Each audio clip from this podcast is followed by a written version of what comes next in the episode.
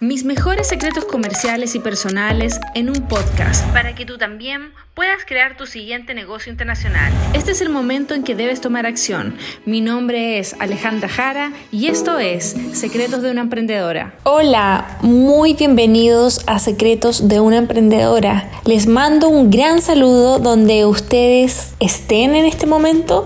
Estoy muy agradecida desde ya de que se den el tiempo de ir escuchando este podcast. Este capítulo es muy especial para mí porque voy a hablar de mi primera importación. Y bueno, la historia comienza así.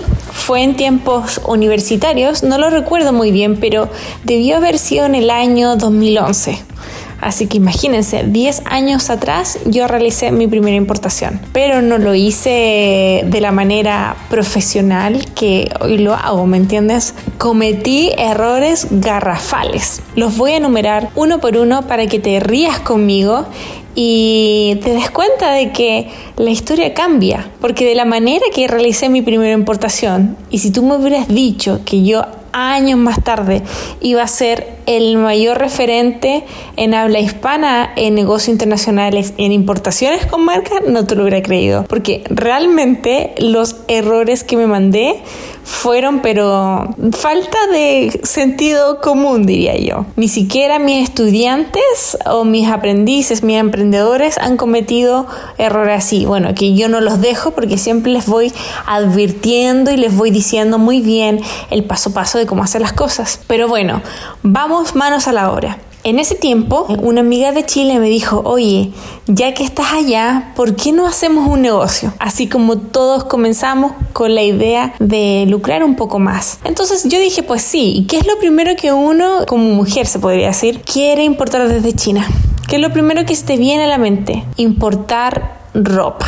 Así que lo que pasa aquí en China, como están las fábricas de todas las grandes marcas de ropa, también esta ropa, a pesar de que no se hacía en la zona de Chongqing, sí llegaban estos fardos de ropa de marca a muy buen precio para ser revendida en los aules de la ciudad. Entonces, pues bueno, y en ese tiempo, pues bueno, y en ese tiempo, como Chongqing era una ciudad entre montañas, no andaba en bicicleta, andaba en mi moto, tenía una scooter, así que tomé la scooter y partí hasta estos outlets y encontré ropa muy bonita, muy buen precio. Así que hice como una caja de alrededor de 10 kilos de ropa. Eso era alrededor, no me acuerdo cuánto era, era como, mmm, se podría decir como un tercio de un metro cúbico, algo muy pequeño hice todas estas compras, le dije a mi amiga, yo iba a escoger la ropa con ella, incluso hicimos como una videoconferencia mientras yo estaba ahí en los galpones eligiendo la ropa para ver a cuál nosotros le podíamos como sacar más, ¿me entiendes? Entonces elegimos ropa muy bonita, vestido Ralph Lauren, jeans Guess, poleras Tommy Hilfiger,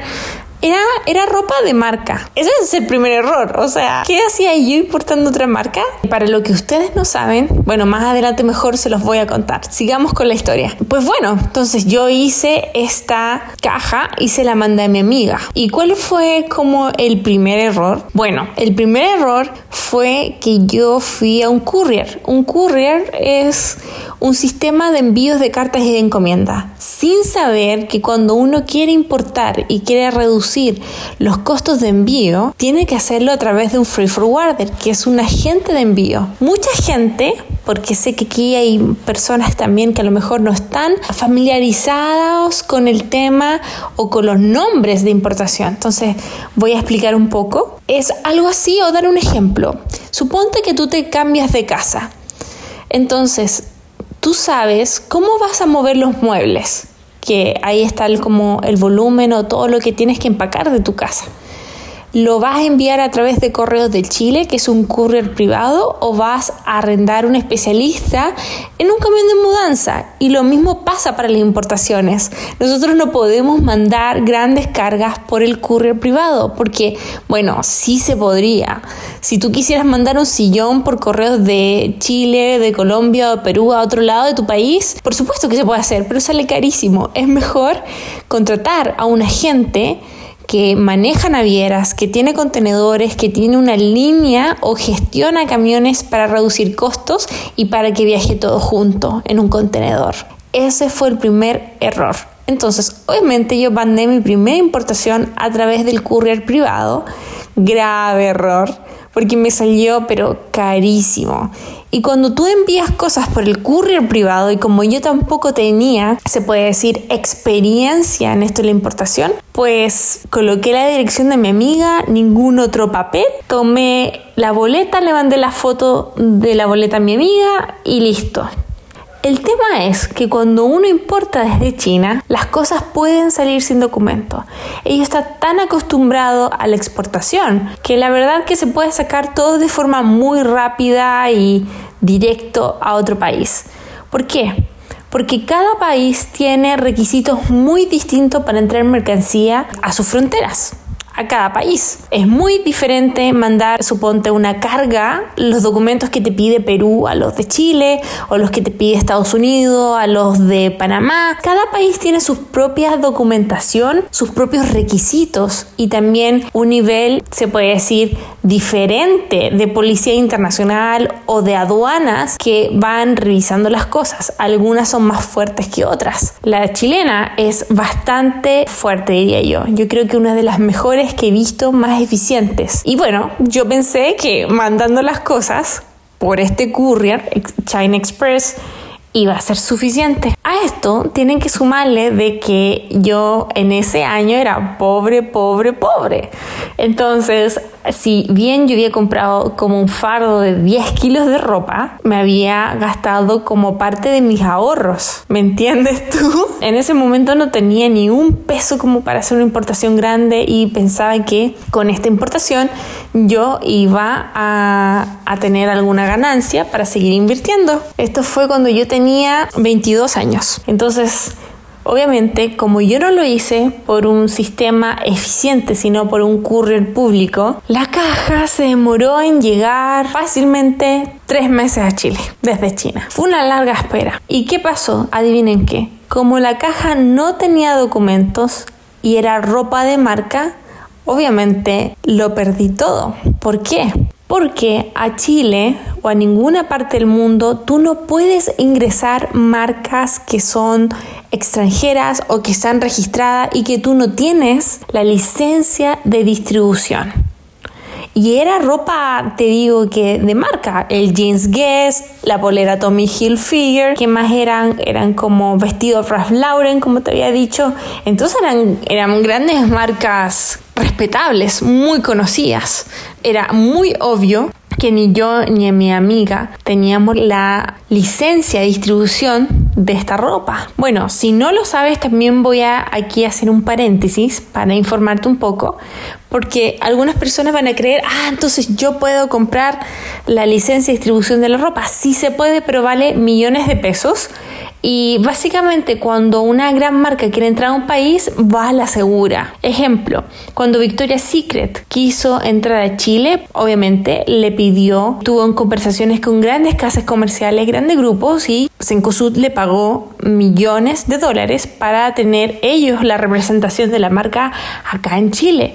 Lo mismo pasa con otras marcas, así que la verdad que para ganarse la distribución de una gran marca como Ralph Lauren o Tommy Hilfiger o a lo mejor Nike, tienes que pelear con ellos y es como casi imposible. Así que lo mejor es comprar esta ropa al distribuidor nacional y tú después puedes revenderla. Eso es el tema. Entonces, primer consejo que les puedo dar, en realidad segundo, porque el primero fue de los courier y los free forwarders, es nunca se puede importar una marca que no es tuya.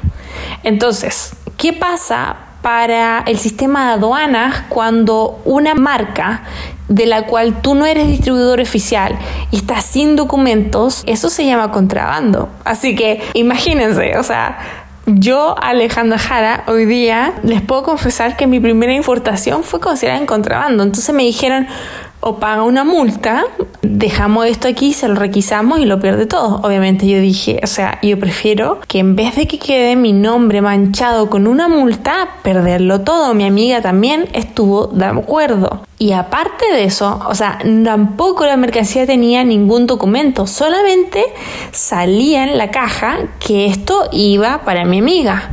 Pero, ¿cuáles son los documentos que faltaban? A lo mejor tú me dices, pero Alejandra, cuéntame un poco más. Bueno, también te voy a explicar. Cuando hay una importación internacional, hay varios documentos que son básicos y mínimos.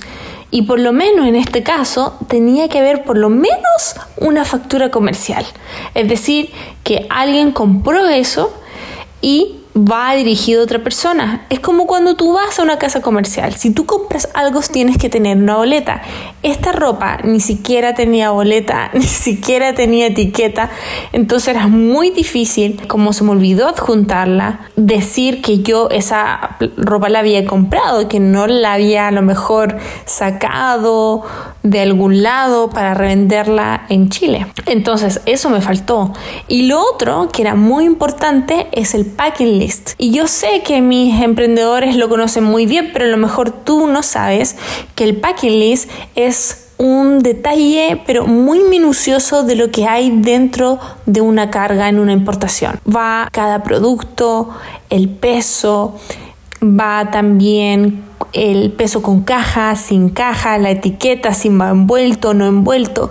Viene todo detallado con respecto a tu carga. Entonces, cuando las cosas llegan a la frontera, por lo menos la de Chile, ven que la caja tenga o tu carga tenga todos los productos que están mencionados en el paquete list y aseguran que la persona que tú le compraste a China, que tú pagaste y que va para Chile al recepcionista o al importador, esté todo por lo de la ley. Que esta carga era ropa de marca sin documentos entrando a la aduana. O sea, imagínense la perdí toda. O sea, si ustedes se imaginan, o sea, me hubieran dicho, Alejandra, de año más tarde tú ibas a dar cursos de negocios internacionales y que ibas a ser muy respetada, yo la verdad que no lo hubiera creído.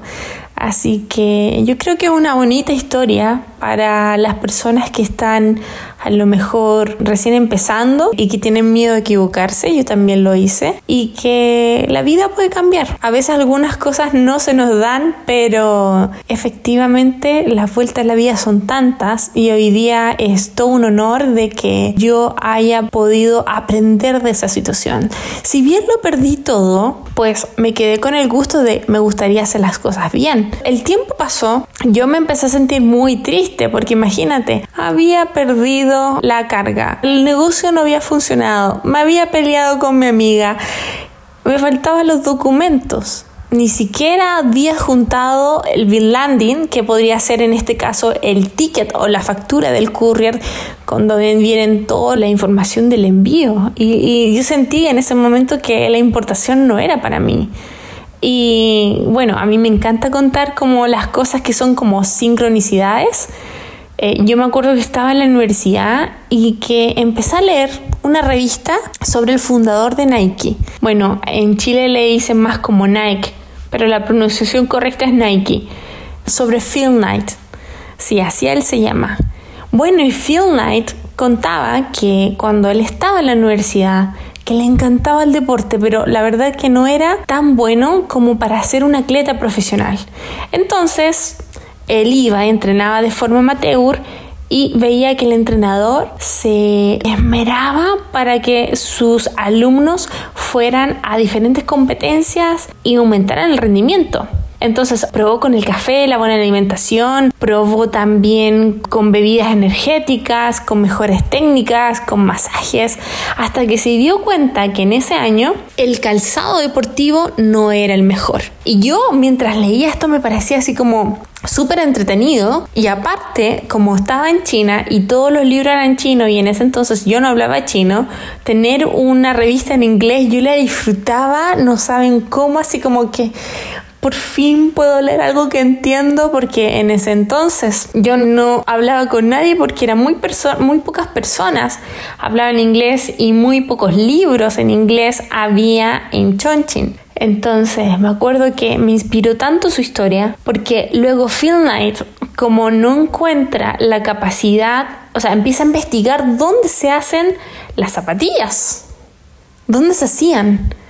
Y ahí él se da cuenta que se hacían en China y en Japón. Y en ese tiempo donde no había ni internet, no había mm, ni Google, ni Facebook, ni Instagram, muy pocos aviones, en ese tiempo tampoco China hablaba inglés, ni Japón tampoco, no existía Alibaba, imagínate, o sea, él fue, juntó plata, trabajó un rato y se fue a China a manufacturar zapatillas, a ver dónde se hacían las zapatillas porque él tenía un sueño de vender zapatillas en Estados Unidos.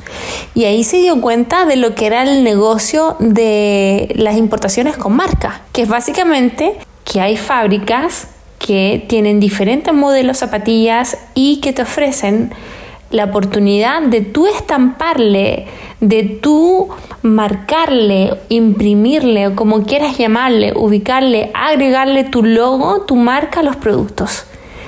Y yo quedé impresionada. Phil Knight visitó todas estas fábricas, llegó a una donde se hacían en ese entonces las zapatillas Tiger, en Chile se dice Tiger, y así fue.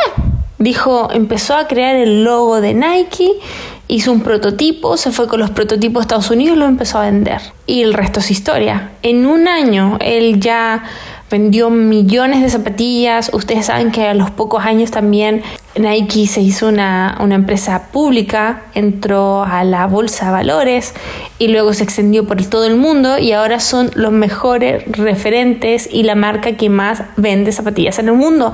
Entonces, cuando yo leí esa historia, yo dije, pero ¿cómo es posible? Y empecé a leer más y, me obsesioné con la historia de Phil Knight y ahí comenzó todo. De un fracaso empecé a leer esta revista y ahí me di cuenta de que la gran oportunidad que tenía yo de, de aprender este modelo de negocio de que eran las importaciones con marca. Ya había entendido, porque ya había perdido en mi primera importación, que yo no podía importar otras marcas pero me quedó muy claro que una persona joven, inteligente y con pasión sí podía importar al otro lado del mundo su propia marca.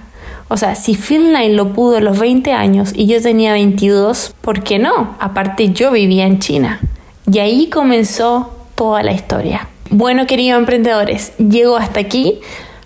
Y espero que esta historia te, haya gustado y te des cuenta de que las cosas nacen de una manera muy simple, de que a veces hay que atreverse a mirar más allá, a leer, a buscar. Yo de verdad que siento que muchas personas quieren cambios en sus vidas, pero no son capaces de avanzar, de leer un libro, de conversar con alguien, de hacer cosas nuevas y yo siento que porque como he sido tan busquilla, tan así como echada para adelante, se me ha ido premiando. Y, yo sé que a lo mejor muchas personas que me están escuchando ahora sienten que la vida ha sido como injusta con ustedes, pero eh, no es así. Yo creo que hay tanta abundancia en la vida que solamente ustedes tienen que atreverse a dar ese paso que las cosas se van a ir colocando en su lugar como lo fue conmigo con mi historia, como fue con mi primera importación y como después yo por casualidad empecé a, a, tener mis primeras nociones de importaciones con marca y luego de 10 años puedo decir que soy el mayor referente en importaciones de habla hispana. Que estén muy bien y nos vemos muy pronto en un próximo capítulo. No te olvides de comentar en los comentarios qué te pareció, qué te gustó o si tienes cualquier duda con tu importación, yo siempre leo todo lo que ustedes escriben y lo respondo yo misma. Que esté muy bien y nos vemos en un próximo capítulo de Secretos de una Emprendedora. Esto fue Secretos de una Emprendedora. Gracias por escucharme. Comparte este podcast si te gustó y recuerda seguir a Alejandra Jara en tus medios sociales. Nos escuchamos la próxima vez.